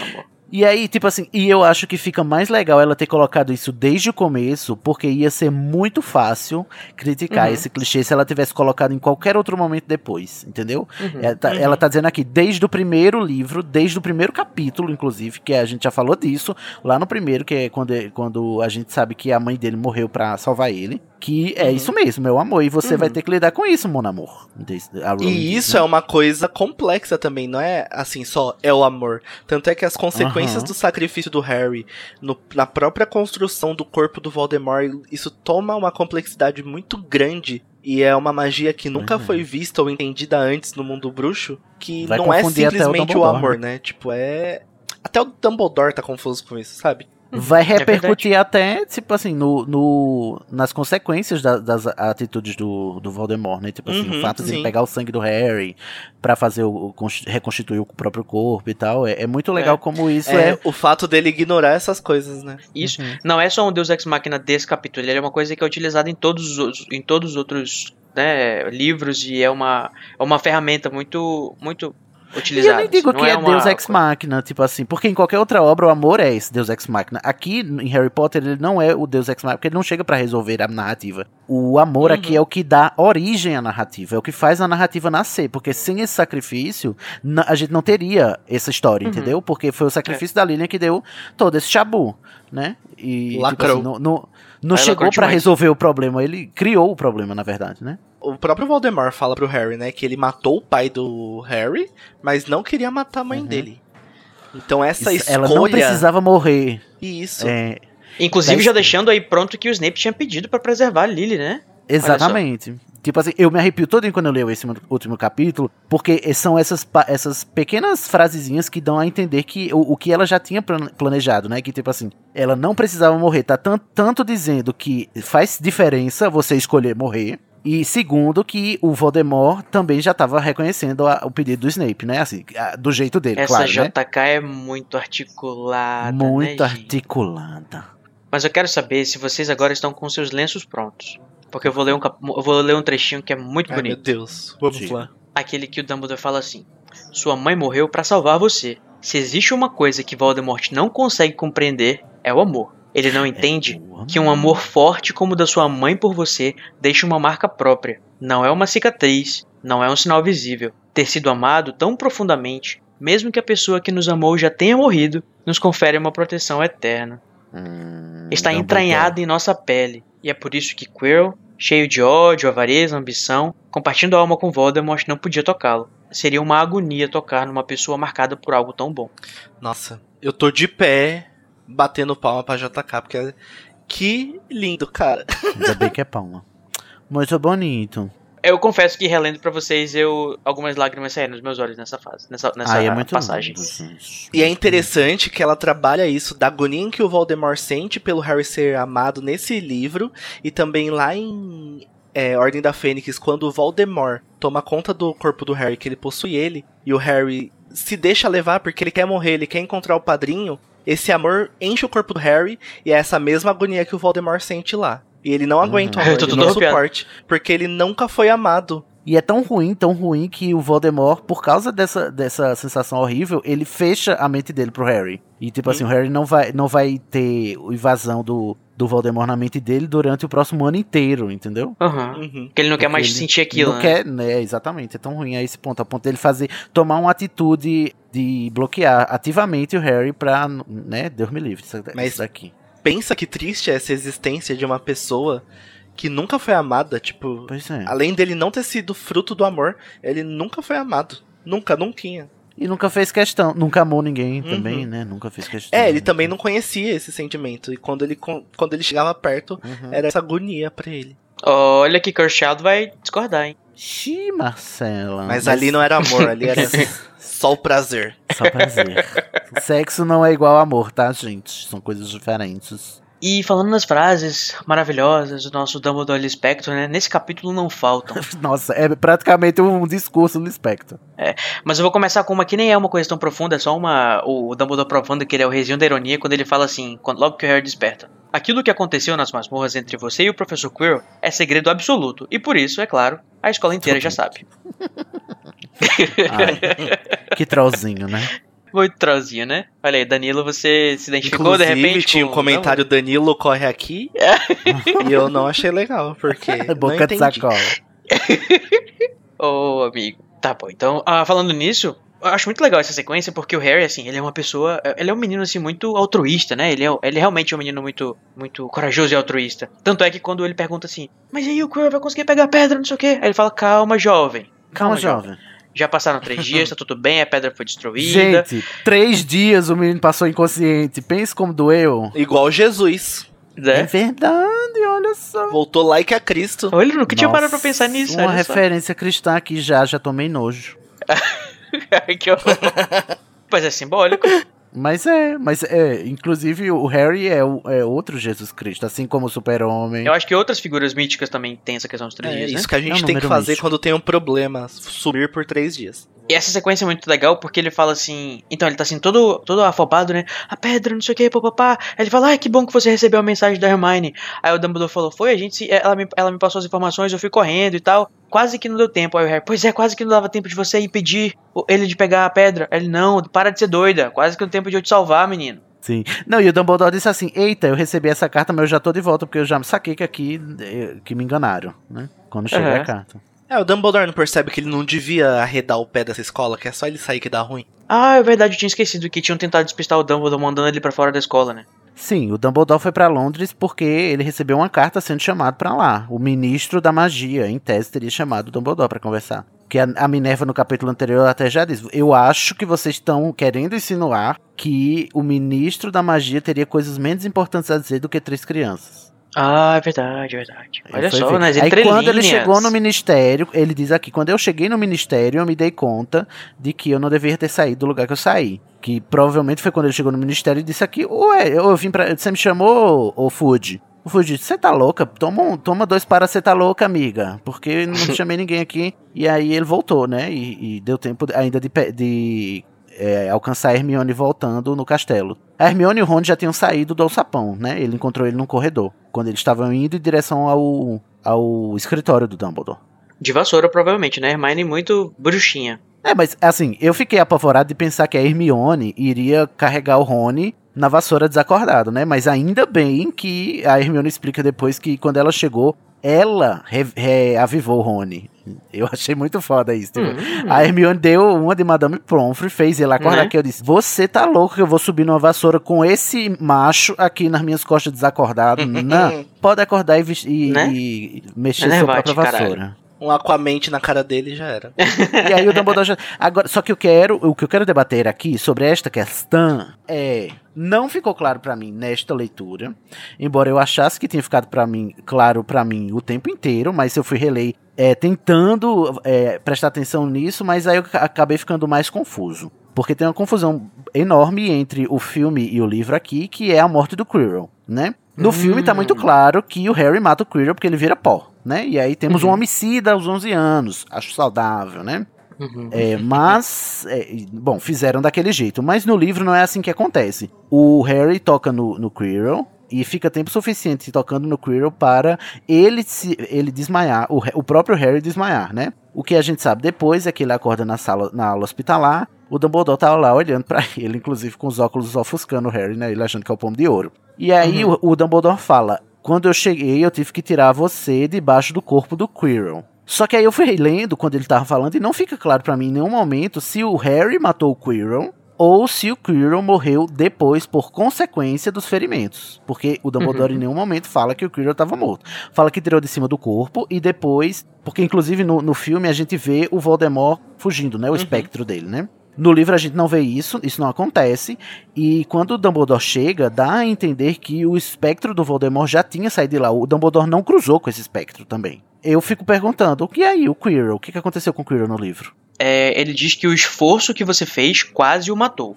Quase que o Dumbledore matou, diz tem que o esforço que o Harry fez quase matou. Ou seja, não foi o Harry que matou o Quirrell. Mas foi o Voldemort quando ele sugou meio que a, a- energia vital dele e abandonou ele. Como o, Dumbledore Sim. vai dizer também que né, o, o Voldemort nunca teve nenhum tipo de afeto nem pelos seus aliados. Então Sim. ele simplesmente larga o Quirrell lá e acaba fazendo ele morrer por Ele esta morre- secção. Mas é porque quando eu, eu, tô, eu li em português, né? Eu acho que é por isso, então. A tradução, quase o matou, esse o é ambíguo. Pode se referir a você, quase o matou você, Harry, ou quase o matou ele, o, o Quirrell. O, Uhum. o- esse pronome, ele é ambíguo nessa frase em português, Isso, mas isso, eu é acho que em inglês é him, né? No texto do Quirrell que tem lá no Pottermore, diz que quando o corpo que Quirrell e Voldemort estavam compartilhando é horrivelmente queimado pelo contato com Harry, Voldemort foge bem a tempo de salvar a si mesmo, deixando Quirrell danificado e enfraquecido para colapsar a morrer e morrer. Então ele Ah, vai tá depois, bom. morre depois. Então, muito bem. Muito obrigado por esclarecerem, prezados. Porque não temos um homicida protagonista. Amém. Muito obrigado, Harry. Olha só. Muso. Nunca, como sustentamos na, na- no episódio anterior do, do xadrez, o Harry não sacrificou ninguém, nem mesmo seus inimigos. Vitória do povo de. Quirrell. Agora o Chris Columbus fez lá um, um- um pequeno infante de 11 anos matar um bruxo. Ah, virar pó não é morrer, né, gente? É. Ah, tá. E, gente, fala- e o Dumbledore, inclusive, disse que o. Quando o Harry se- pergunta, né? Será que tudo que o Quirrell falou pra mim era verdade? Inclusive a questão do Snape e tal. Aí o Dumbledore Uhum. fala, é claro, inclusive o Snape nunca quis te matar, não. Ele só teve uma, uma tretinha lá com seu pai e tal. Ainda bem que você mencionou isso, viado, porque eu tomei um ódio do Dumbledore. eu tô, mas isso aqui eu vou deixar pro meu Avada, inclusive, porque o meu Avada vai pra esse momento. Então, se vocês quiserem continuar com a exaltação do Dumbledore aí, dos Dumbledore Lispector que eu adoro. Vamos continuar com o Dumbledore Spectre e manter esse momento gostoso pra esse ódio. Você deixa ele cozinhando aí pra gente Porra. fazer aquele, aquele jato verde bem gostoso. Vai ser um Avada quentinho. Outra frase que eu tinha separado aqui do Dumbledore Spector era a frase seguinte: O problema é que os humanos têm o condão de escolher exatamente as coisas que são piores para eles. Quando ele tá se referindo às escolhas que as pessoas podem fazer. É, condão, que é uma frase que tava quase em extinção, e a Lia foi lá na caverna pra acordar ela pra ela voltar. pra esse contexto, significa capacidade, né? Então, tipo, os humanos têm a capacidade de só fazer merda, só escolher o pior pra eles. Então, Isso. concordo. Ou a tendência, né? Uhum. Tamo vendo aí, né? É, Inclusive com o número deste episódio, 17, não é mesmo? Ih. Prezados brasileiros. Ele faz um- uma falsa modéstia, tipo assim, ah, eu tenho alguns momentos de brilhante, né? Assim, não são muitos, mas esse foi um É, às vezes eu deles. duvido da minha própria capacidade de Poxa, Dan. É. inteligência. Não me surpreendo com a minha própria capacidade. Eu, por exemplo, né? Eu nunca erro, a única vez que eu errei foi quando eu pensei que estava errado. Tava errado. e você, Danilo, tem alguma frase de Dumbledore Lee Spector pra gente? Então, um. Esse capítulo é cheio das frases mais clássicas, né? E também tem aquela que é tipo: chame-o de Voldemort. Sempre chame as coisas pelo nome que tem. O medo de um nome aumenta o medo da coisa em si. Caraca, Dumbledore. Faz muito sentido essa frase. Muito atual. É muito atual, inclusive, nesses tempos de obscurantismo, né? Que as pessoas hum, mentem à torta e à direita. É, a gente vai chamar pelo nome, a gente vai chamar de fascismo sim. Chama de racismo, é feminicídio sim, não é crime passional não, tá? É Uhum. feminicídio que chama, então chamemos pelos nomes. Esse capítulo é várias tapas na sua cara. Dumbledore muito lacrativa. Uhum. Isso foi um lacricínio. Agora uma dúvida, no filme, É. Lacricínio. Sabe o que é lacricínio? cretino, lacre... Pera, um momento aqui pro lacricínio. Primeira vez que eu tô vendo, tô chocada passada. Muito bom. Você não sabe o que é um lacricínio? É um lacre seguido de morta. Morta. Amo. Ai, mas prossiga, Ah, Danilo. eu tava- então, eu tava perguntando se, o Vold- se é o Dumbledore que fala essa frase, porque eu acho que a Hermione já falou isso no livro, a Minerva fala pro Flitwick no filme também. Essa frase, queria lembrar se nos filmes são, é o Dumbledore que fala isso. Eu acho que é a Hermione que fala isso no filme, né? É, eu acho que é, Ah, é citado sei. algumas vezes essa frase. Cancela o filme, gente, pelo amor de Deus. Vocês estão falando de filme aí. Who cares? E falando sobre esse momento pós-batalha, né, que o Dumbledore tá conversando com o Harry lá na ala hospitalar, o, Harry, o Dumbledore mostra, né, que ele é um educador muito bom, enquanto ele encoraja o Harry dizendo assim, você se defendeu muito bem sozinho, Harry. E vocês, o que, que vocês acham? Você acha que o Harry se defendeu muito bem sozinho? Não, ele teve uma puta de uma sorte, né? Não, mas pra situação que ele tava, eu acho que ele sacou as coisas muito bem. Só do fato dele perceber como pegar a pedra do espelho, ele já foi uma Hum, grande é verdade. coisa. É, ele não sacou a varinha uma vez pra fazer um feitiço, ele só usou inteligência, Não. né? A questão da, da perspicácia dele pra ver a questão da pedra. E também, ao momento que ele percebeu que ele machucava o Quirrell, ele, mano, eu vou aqui nesse Usou aqui. isso a sua né, é, tipo, pra- É, e também Varinha assim, pra ó, quê? se ele tivesse com a varinha, que feitiço ele ia fazer? Ele não, ia, não conseguia nem duelar Que- poucos capítulos Ele atrás. nem aprendeu Expelliarmus ainda. ele nem aprendeu Expelliarmus, só vai aprender ano Aí que vai vem. ser duelo, top. É aqui que a gente começa a ver o que, que ele vai dizer, é, é, o discurso que ele vai usar lá em Ordem da Fênix quando vão chamar ele pra armada, né? Gente, a maioria das vezes foi uma combinação de sorte Uhum. e de ajuda que eu tive, né? E aqui a gente vê, foi ele teve sorte é, e um, um pouco de, de improviso, né? Tipo assim, Uhum. de lidar bem com situações extremas. E é uma característica, inclusive, quando a gente falou ontem, ontem no episódio passado, sobre as peças do xadrez, que é uma característica da, do, do bispo também, né? Que é essa versatilidade de ele saber usar o improviso e tal. Um pouco de sorte e, e, e essa coisa dele saber usar e de ter ajuda, né? Que na verdade ele teve uma grande ajuda aí da mãe dele, né? Isso, e coragem, porque qualquer outra pessoa teria se cagado, né, na- nesse momento e, é, e teria entregado a pedra. Pensa assim, você tá cara a cara com um cara que matou seus pais. Ele se saiu muito bem. Só de uma criança de 11 anos estar nessa situação, ele conseguir se sair dessa Uhum. maneira que ele saiu foi, tipo, maravilhoso. Não tinha nem que criticar o Harry aqui hoje. Entendeu? Só. Não, A gente vai acabar essa releitura e o Sidney vai ser o maior fã do Harry Potter. Mas eu já esperar. sou, inclusive ouçam a penseira do Harry Thiago Potter lá no Estação 93 Quartos, que é quando eu me converto ao Potterianismo, ao Harryanismo. Episódio 48, gente, do Estação 93 Quartos, a penseira do Harry, que é quando a gente analisa a psique do Harry, né? E foi quando eu me converti, que esse menino maravilhoso, esse menino de ouro, que é o Harry. Nunca critiquei. E vocês sabem quem é que encontra com o Harry depois também, depois que ele se tá se recuperando? Ele Hum. mesmo, boca de sacola Hagrid, que vem chorando, arrependido. Ai, gente. Eu falei olha, demais, tudo do é culpa Hagrid. minha. Foi culpa é sua culpa sim. sua, também concordo com você, Sidney. Culpa do Hagrid. Se não tivesse aberto a boca É. dele. Mas assim, é, é porque o Hagrid, ele é aquela pessoa é, que eh, não não consegue, né, Moisés? Mas você ama do mesmo jeito, né? Porque ele é essa pessoa fofa. Porque ao mesmo tempo que ele foi esse boca de sacola e fez o Harry é, e ficar de cara a cara com o Voldemort, ele traz um livro com todas as fotos de, do- dos amigos Ai. dos pais dele. que Ai, ele foi, momento ele lindo. foi pessoalmente gente, pegar essas fotos, foi pegou os contatos tudo do Instagram da Lilian e do Thiago, foi, foi ver lá na, na lista dos melhores amigos quem eram, pra ver onde tinha as fotos e tudo, e foi maravilhoso. Eu Já só não sei pensou, que amigos gente? são esses, né? Que nunca deram um foda-se pro Harry durante 11 anos. Né? Verdade. Mas enfim, eu acho que nesse álbum a gente imagina que tem muitas fotos, mas tem tipo assim, duas páginas, sabe? Com duas fotos cada. E que, o que, tipo assim, já é muito mais do que o Harry sempre teve, né? Que ele, a gente Uhum. percebe lá no capítulo do, do espelho de George Zed que a primeira vez que ele vê a fisionomia dos pais dele é no espelho. Eu fico me perguntando, será que o Hagrid foi atrás do Lupin? Será que o Lupin deu alguma foto a ele? Ai, deve ter dado. Porque é amigo dos, do- dos Potter, né? É capaz. Eu gosto de dois momentos nessa parte aí das fotos, que é quando é muito triste que o narrador fala que Harry nem conseguia falar, mas o Hagrid compreendia. Um outro momento que eu gosto também é o Harry de saco cheio aqui, que o, Dumbledore, que o Hagrid fala. E não digo o nome dele, é o Harry. Voldemort, Voldemort, Voldemort. Já enfrentei ele, eu vou falar. Sim, ele Mil vezes Voldemort, Voldemort, Voldemort infinito. Voldemort mil infinito. vezes, Voldemort multiplicado por 300, Voldemort infinito, infinito, infinito. Né? Adoro. Tem que ser assim mesmo, Harry, afrontosa, tem que afrontar mesmo. E agora, aproveitando esse último capítulo, é que assim, a gente criticou muito a Lia quando ela falou, me chamem de Rúbio. Todo mundo me chama assim.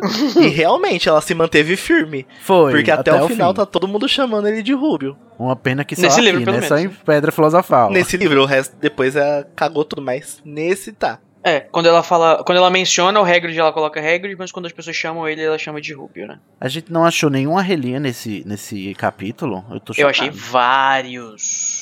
O Ixi, condão, isso, né? né? Seria um arrizinho pela dificuldade da palavra, né? Mas a maioria das Sim. coisas não é que- questão de tradução de termos, é mais eu achei alguma. Eu, eu li primeiro em inglês, né? de- nessa releitura, depois eu fui ler em português e eu vi que, assim, me pareceu que nesse capítulo ela tava muito cansada, sabe? Tipo, hashtag chega. Ela tava, tava no cativeiro da Roku. A Lia, É. eu não sei, sempre ficou muito claro, não sei se até em entrevista que a Lia não gostava, achava um- uma obra ruim, pequena, menor e tal. Ela fazia por obrigação do ofício não, e achava ruim. Eu- o que eu sei, assim, é que depois ela passa a não gostar pelo pouco É. tempo que ela tinha pra Não, eu, acho traduzir. que, eu acho que ela não gostava e daí ela passa a odiar, né? Eu acho que é, diferente. E também tem o fator fãs, né? Que enchem o saco dela, tipo a gente. Porra, sim. Então eu odiaria vocês- também, muito. Fandom tóxico. O, outra coisa que, assim, eu entendo, né? Porque isso é a primeira menção aí no primeiro livro e tudo mais, mas é porque eu ri muito quando eu li em português. Era que, tipo, ela fala que quando o Quirrell. Isso é um pouco. Vou, vai- vou, vou dividir essa responsabilidade com a JK. Levanta as mãos pra fazer uma praga letal. pra galera. Primeiro, o que, que é praga letal, né, mano? A gente vai descobrir que é a, Vai descobrir o, a maldição da morte depois. A Avada Kedavra. Uhum. Só que o Quirrell ia fazer a, a maldição da morte sem varinha. Sem varinha. Não, mas isso aí é a JK, né? Que, que É, tá- exatamente. Por isso que eu disse que compartilha a responsabilidade com essa frase. Mas daí dá a entender, tipo assim, eu quero perguntar a vocês, dá pra fazer uma vada sem varinha? Porque o Eu livro duvidaria. dá a entender que não, né? Se, o, É. se o Voldemort, que é o bruxo das trevas mais poderoso, não, não usa, não faz? Então será que em H2 ninguém mata ninguém? Porque eles não usam varinhas? Ah, mas eles devem conseguir. Olha, talvez não com uma maldição da morte. Mas será que tem uma maldição da morte sem varinha lá em H2, entendeu? Tipo Pode assim, ser outras formas de você matar do alguém. Pode H2. estrangular, pode. Mas eu acho que o Avada Kedavra em si, eu acho que não. É, Mas assim, eu gostaria de deixar frisado que é, talvez ao longo desses 17 episódios, o ouvinte da casa está. Da, da casa estação. Onde é que eu. Quando é que eu, eu conserto esse bug no meu cérebro? Me, me, me mostra, me, me dá uma luz. O ouvinte da casa Elefante pode estar achando a gente muito injusto com a Lia. Depois da gente passar 17 episódios falando mal dela. É porque. Mas, e eu queria me justificar, porque a Lia não erra só, ela Uhum. acerta muito. É pena que Uhum, ela só vai acertar verdade. muito e lacrar muito. É só do segundo em diante, né?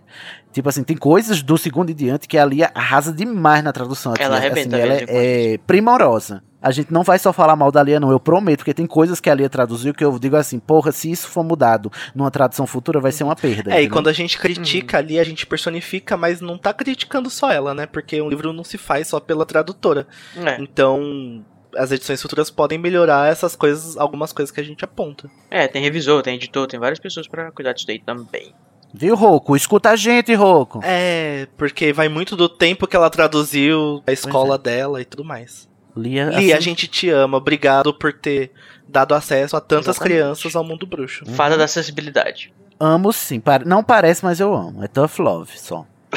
Aquele nem morde a sopro. Eu acho que por enquanto é isso, né? Alguém tem mais alguma coisa pra colocar? Não, tem a pataquada do Dumbledore dando ponto à torta e à direita pros Grifinório. Virando o jogo da casa, né? E tal. Vocês querem comentar Pra vocês isso? verem como é que Dumbledore é, é maligna. Ela deixa Maligna. toda a decoração Tipo, verde. é muito. Ela é. Ai, é, a bicha é, é ardilosa, viu? A bicha, porque ela diz assim: vou deixar esses trouxa pensar que ganharam. deixa só o gostinho, só o gostinho. Passou três dias, viado, passou três dias com, com a Hogwarts pensando que a Sonserina ganhou. E ele só falou isso no Não, eu final. imagino aquele- Ele podia ter imagino- dado esses. É, quantos pontos foram? 160 pontos, né? Que ele deu no final. Ele podia É. ter dado esses 160 pontos em qualquer 170 tempo desses três dias.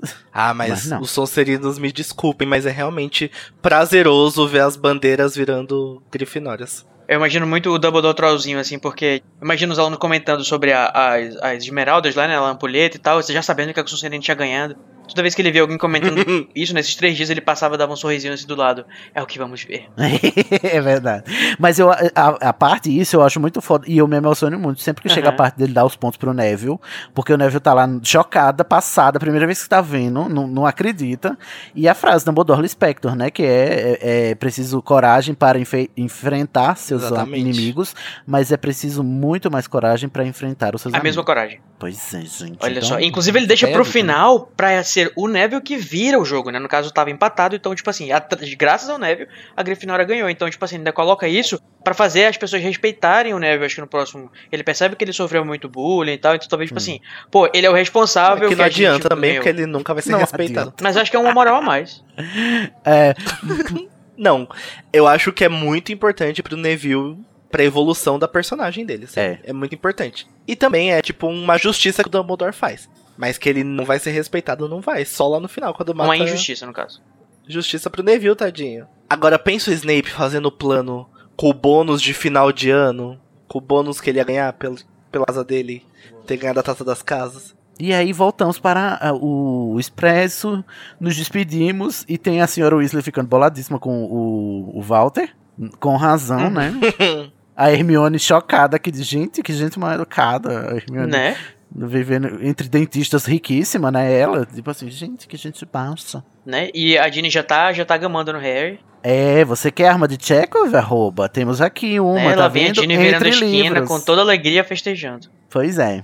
E o Harry se regozijando porque ele não pode fazer magia em casa, mas os Dursley não sabem, não é mesmo? Ah, esse momento é muito bom. É tipo, acaba com. Acaba muito com chave de ouro. É essa legal parte. como um termina, mas eu também acho legal, vai ser das poucas vezes que eu vou elogiar os filmes, é como termina o filme, né, que é o, o Hagrid dizendo que você vai voltar pra casa. Aí o Harry disse, eu mesmo não, eu não estou voltando pra casa. Oh. Sim. Eu estou deixando a minha casa, né, dá a entender. Eu acho bonitinho também quando o Rony diz que vai mandar coruja pra eles. E o Harry fala: Ah, manda sim. Eu preciso ter alguma coisa pra esperar. Porque Porra, coitado, e- vai passar o verão eterno lá. E ele vai, e, e essas corujas nunca vão chegar, o pobre. Olha só, não dá spoiler do próximo livro ainda, Sidney. A gente vai passar muita raiva com o Dobby antes de amar ele, né? né? Nossa, É muito. Inclusive, mas o que eu gosto é que no final desse capítulo termina com um tomzinho de revenge, né? Porque o, o Harry fala assim: o Dudu não pede por esperar, nós vamos se divertir muito esse verão. Embora a gente vá ver, né, que nada aconteceu feijoada, o Harry se lascou de toda forma. É, tadinho. É, agora é aquele momento de você pensar nas suas memórias mais felizes sobre esse capítulo e projetar o seu Expecto Patronum.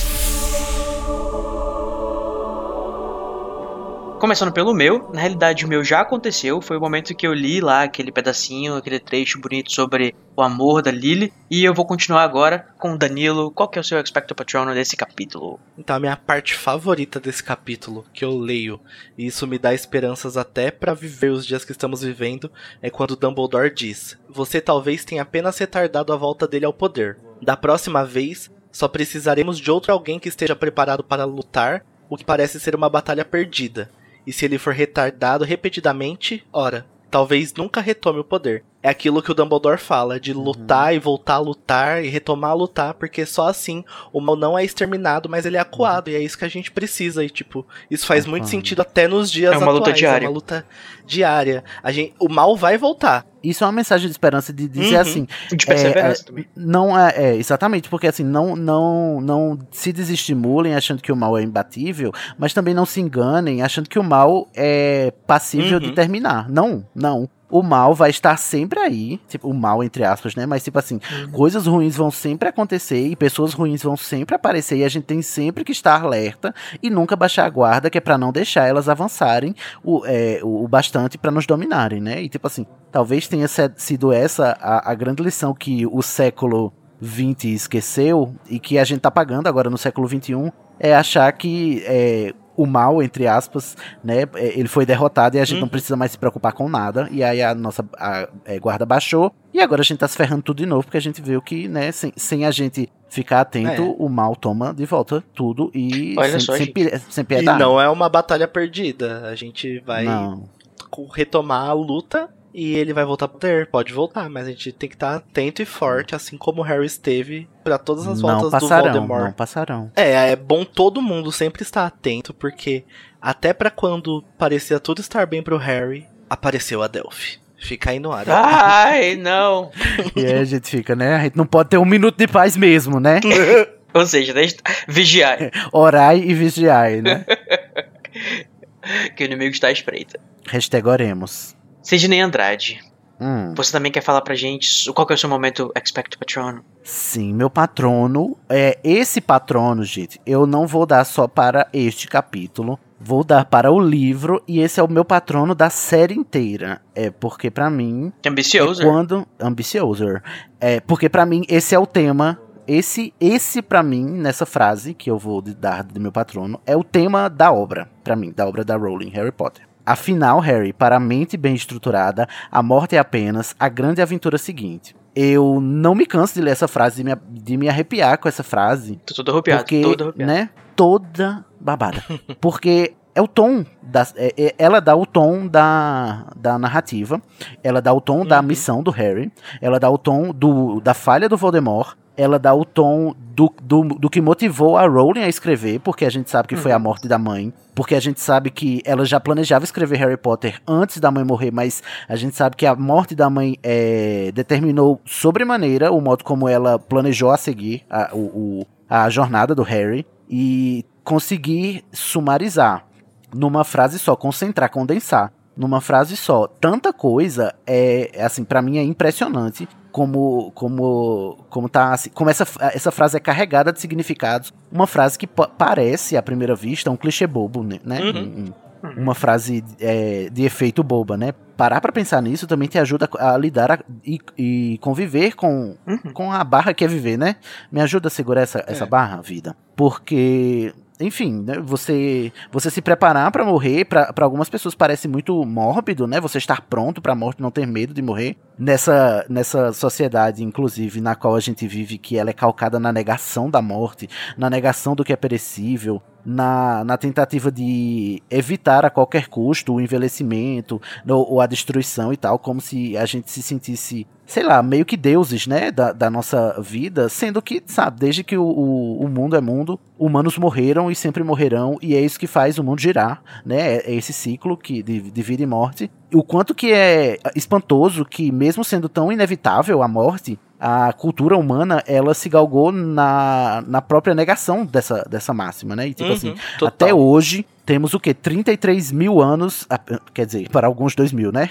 Mas é, de civilização, tipo, de civilização a gente tem mais de 30 mil anos, né? De, de Homo sapiens. E a gente ainda não aprendeu a conviver com a morte, que é essa coisa que vem desde os tempos mais primórdios. O caralho tava é a única aí, coisa aí, certa tava da aí. vida, Eu né? concordo super com tudo que o Sidney disse. E é realmente o tema central da obra. E é como a obra também é como o Harry vai começar a estruturar a mente dele durante essas- esses sete livros. Até chegar no ponto em que ele se entrega pra morte e encara ela como a próxima aventura. Uhum. Uhum. E posso dizer, eu, enquanto leitor de Harry Potter e releitor de Harry Potter e leitor capítulo a capítulo de Harry Potter, vou passar os próximos quatro anos relendo a obra aqui na Casa, na Casa Elefante. Passei os últimos 15 anos relendo Harry Potter. É, eu posso dizer que é por causa de Harry Potter que eu lido melhor com o fato da morte hoje em dia. Isso não é coisa pouca de se dizer de uma obra infantil juvenil. não, né? muito Uhum. importante. Inclusive, se já estou aqui, hashtag morta com a sua reflexão. Morta fit enterrada.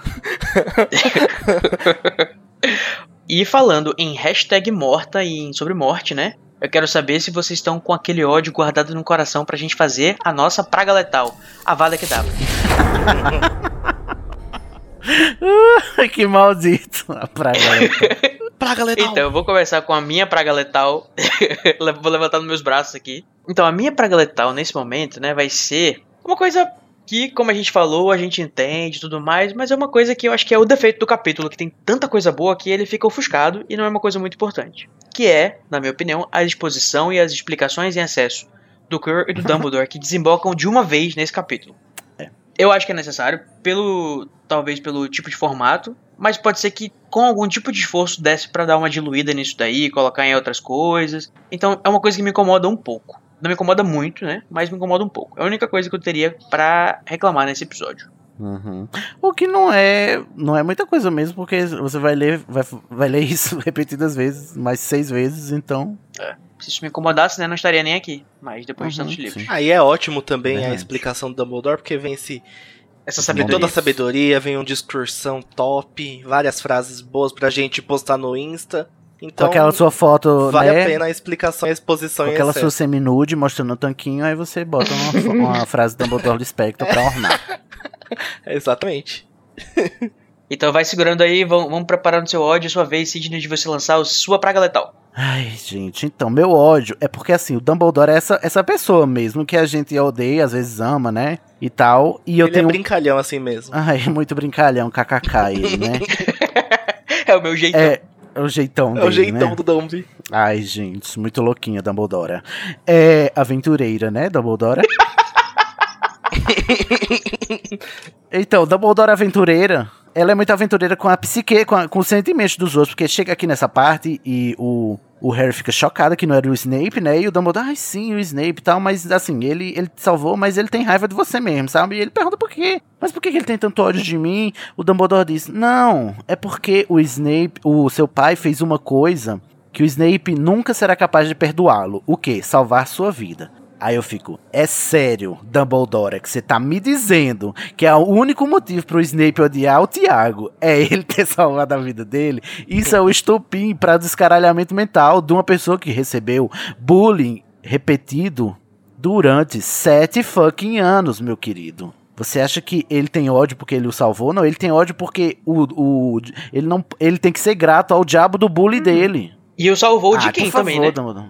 Salvou é uma palavra muito forte nesse momento pra usar. É tão salvar quanto o Harry e o, o Ron irem salvar a Hermione lá do trágico. Pois é, exatamente, porque eu ainda acho que esse. Ai, o, o Tiago salvou o Snape é só uma, um revisionismo histórico. Porque o que realmente aconteceu foi o, o Tiago disse: vai fuder pro meu lado, eu vou me ferrar, e pra eu não me ferrar, eu tenho que salvar esse, esse traste. Porque eu- é assim que eu imagino. Só pro nosso ouvinte se situar rapidinho, Danilo. Explica pra gente de o que, que é esse salvar que aconteceu. É. Ah, ele já sabe, o ouvinte já leu. A gente vai descobrir. Lá em Azkaban, em tese, o Tiago salvou o Snape de ser atacado pelo Lupin em forma de lobisomem, porque ele tinha descoberto. E o Sirius fez uma arapuca pra levar o Snape até a cabana dos gritos, né? Onde o Lupin estava transformado. E Ou seja, ele queria E o matar o Snape. Exatamente, e o, o Tiago impediu. E tipo assim, pra mim tem toda a cara de eu não vou deixar isso acontecer, porque vai fuder pro nosso lado. Não foi eu vou fazer isso porque eu, eu prezo pela Olha, vida dessa eu pessoa. concordo. Ah, por favor, me respeita, Dumbledore. E aí você quer agora me convencer de que o Snape, ele só é, é, ele só tem remorso, ele eu só só tá falar. sendo rancorosa, escorpiana, É, esse- essa Vênus Gente, do o Praga Snape aqui. do Cid tá Ah. bem lá em cima. O Eu tô tá muito assim, lá bravo. em cima. Eu tô Então, Avada muito bravo com o Dumbledore eu aqui. A Vada Kedavra máxima. Eu concordo com o que o Cid disse, mas vocês estão ignorando o que significa salvar uma pessoa da morte na obra da Rowling. Vocês estão ignorando o peso que isso tem e essa dívida, verdade. esse laço que você cria com uma pessoa, um laço que o Snape não quer. Talvez o Snape odeie o Thiago por todas as outras coisas, mas ele ter esse lado que ele não, esse laço que ele não quis com o Thiago é tipo realmente mais pesado. Assim como o Harry salvou Então, peraí. Calma aí. Assim como Harry salvou o Rabicho, o Ra- Rabicho inconscientemente salvou o Harry da morte, o Snape também não queria ficar com essa carga. Tanto é que quando o Snape pode ter passado a vida toda tentando refazer essa magia que é mais profunda do que ele entende, porque o Dumbledore fala. Ele se esforçou muito pra te proteger e achou que estaria aqui com seu pai, mas assim ele não estava ainda, entendeu? Então acho que tem um peso maior aqui o salvar a pessoa da morte aí. E acho que é por isso que o Dumbledore fala. Acho que ele não tá passando pano pro Tiago. Eu acho que tá, mas porque pra mim é exatamente isso. Ele, o Dumbledore sabe de tudo isso, mas o que ele escolhe dizer ao Harry é: o Snape tem ódio do seu pai porque ele fez uma boa ação pro Snape, tipo assim, para pintar mais de escuro o Snape ainda, tipo Uhum. assim. Como Exatamente. é que esse homem tem coragem de odiar uma pessoa que o salvou? Eu também acho que foi escroto do Dumbledore. Acho que tipo, foi insensível ele ter dito isso. Piorou a imagem do Snape Mas pro ele não ia Harry. dizer pro É Harry isso- assim, Não, seu meu Avada Kedavra é pro Dumbledore. Mas ele não ia dizer assim pro Harry, o seu pai morreu, mas ele era escroto, hein? E o Harry tinha que descobrir sozinho. Ô Danilo, inclusive você disse um negócio que eu fiquei pensando aqui, se o Thiago realmente salvou a vida do Snape magicamente, e o Snape tecnicamente deveria uma pra ele, como o Rabicho vai dever uma pro Harry, então por que, que o Snape não fez o, o, o, o Dumbledore poupar o, o, o Thiago também, e não só a, a, a Lily? Mas talvez isso seja uma discussão pra mais Mas lá pra frente, né? O Snape não teria. Porque a gente vai, O vai Snape falar... não quer nem saber do Thiago. Mas é porque ele deve uma pra ele. Mas é, se bem que isso é mágica, né? Enfim, vamos deixar essa discussão pra quando a gente chegar lá no capítulo de. Ou no capítulo da mão lá do, do Rabicho que mata a si mesmo, ou na, na discussão. Não, por favor. Prisioneiro de Azkaban, a gente já discussões pode. de Prisioneiro de Azkaban sobre quando aconteceu esse fato do, do Em Sirius quase matar 2021 os a gente volta com essa discussão, gente. Olha só, muita, muito ódio foi destilado hoje aqui, mas ainda falta o ódio do Danilo. Vamos lá, Danilo, fala pra gente qual que é o seu Avada Kedavra. O meu Avada vai pro reizinho Chris Columbus. O quê? Pois é, gente, desculpa. No filme, ele faz com que o Harry seja um assassino. O Harry mata o Quirrell no filme. E tudo bem que eu falei nesse episódio que virar pó não é morrer, mas é assim, galera. eu odeio esses cineastas que transformam, Mas matam as pessoas virando pó, assim. Ouviu David Yates? Né? É porque, gente, é muito ruim isso mesmo, porque, tipo assim, a, a maior característica do Harry é que é, ele triunfou às custas de nenhuma vida, entendeu? E, e, sabe, e já deixar ele, já deixar ele matar o inimigo, assim, na- no primeiro livro, quando ele é uma A criança. não ser que a ainda. própria pessoa tenha feito isso consigo mesmo, né? Pois é, exatamente. O Harry, ele nunca matou ninguém, ele nunca. O Harry é um pacifista, gente. Olha Uhum. só. 17 Exato. capítulos depois, Sid defendendo o Harry é de qualquer jeito. Se colocando na Não, frente eu- da, do Harry quando vem a Avada que dava pra Me ele. coloco, inclusive. Do Rony que não. nunca virão o Rony, viu? Nun- Mas nunca é só uma chegarão. vadinha, tá, gente? Nada pessoal com Chris Columbus. Olha aí, mostrando que no episódio número 17, o Sidney provando que o pacifismo, né, e o amor que, que resolve as coisas. Olha aí, será que isso é simbólico? Não acho. Eu, vocês estão deturpando minhas palavras, mas tudo bem. Não é porque ele é pacifista que ele é trouxa. Tá certo. Inclusive, gente, nesse capítulo não tem nenhum personagem novo sendo citado, né? Não, não vai estar tendo nenhum personagem novo. Só Rebound. Até porque no último capítulo a pessoa apresentar um personagem novo seria foda, né? É, né? Se bem. Temos um que não é muito, mas é, porque ele não é nomeado, mas a gente fica sabendo aqui nesse último capítulo. Ele é tipo o flanelinha da entrada da plataforma 934, que ele fica olhando os bruxos e, deixa, e mandando passar só um por um, que é pra não dar nas vistas dos trouxas, muita gente aparecer de repente. É o reizinho do sigilo. Exatamente. Aí, tipo assim, tem um, tem um guardinha bruxo na porta do, da, na, na passagem da plataforma pra não deixar muitos bruxos passarem de uma vez, que é pros trouxas não perceber do outro lado. E, tipo assim, nunca tinha reparado nesse homem, entendeu? Olha Agora só. que eu reparei. Justiça pro guardinha. Pois é, o do da sigilo. plataforma 93 quartos. Que, né, não recebeu um crédito, não tem nem nome, não mereceu. Aquele que não foi nomeado. O Bob.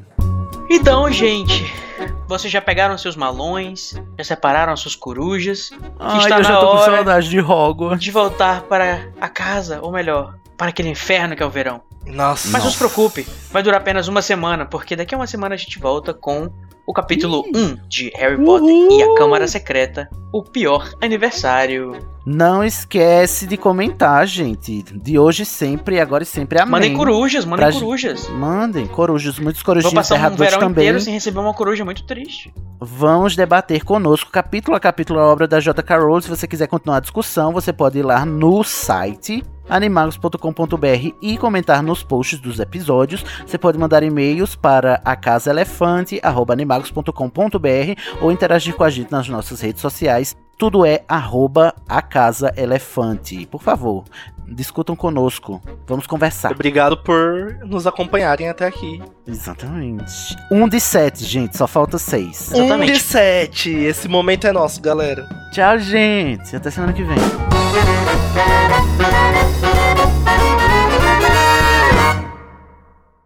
Esse podcast é produzido pelo animagos.com.br. A direção é feita pelo Igor Moreto e Sidney Andrade. A produção de pauta é da Fernanda Cortez. Carol Lima, Danilo Borges, Igor Moreto, Júnior Code, Larissa Andrioli, Nayara Sevciuk e Sidney Andrade fazem assistência de pauta e apresentação. A identidade visual é do Edipo Barreto. A música tema Song of India, originalmente executada por Ableton's Big Band, teve a engenharia e gravação pela Telefunken Electroacoustic, foi mixada por Igor Moreto, que também faz a edição e finalização do podcast.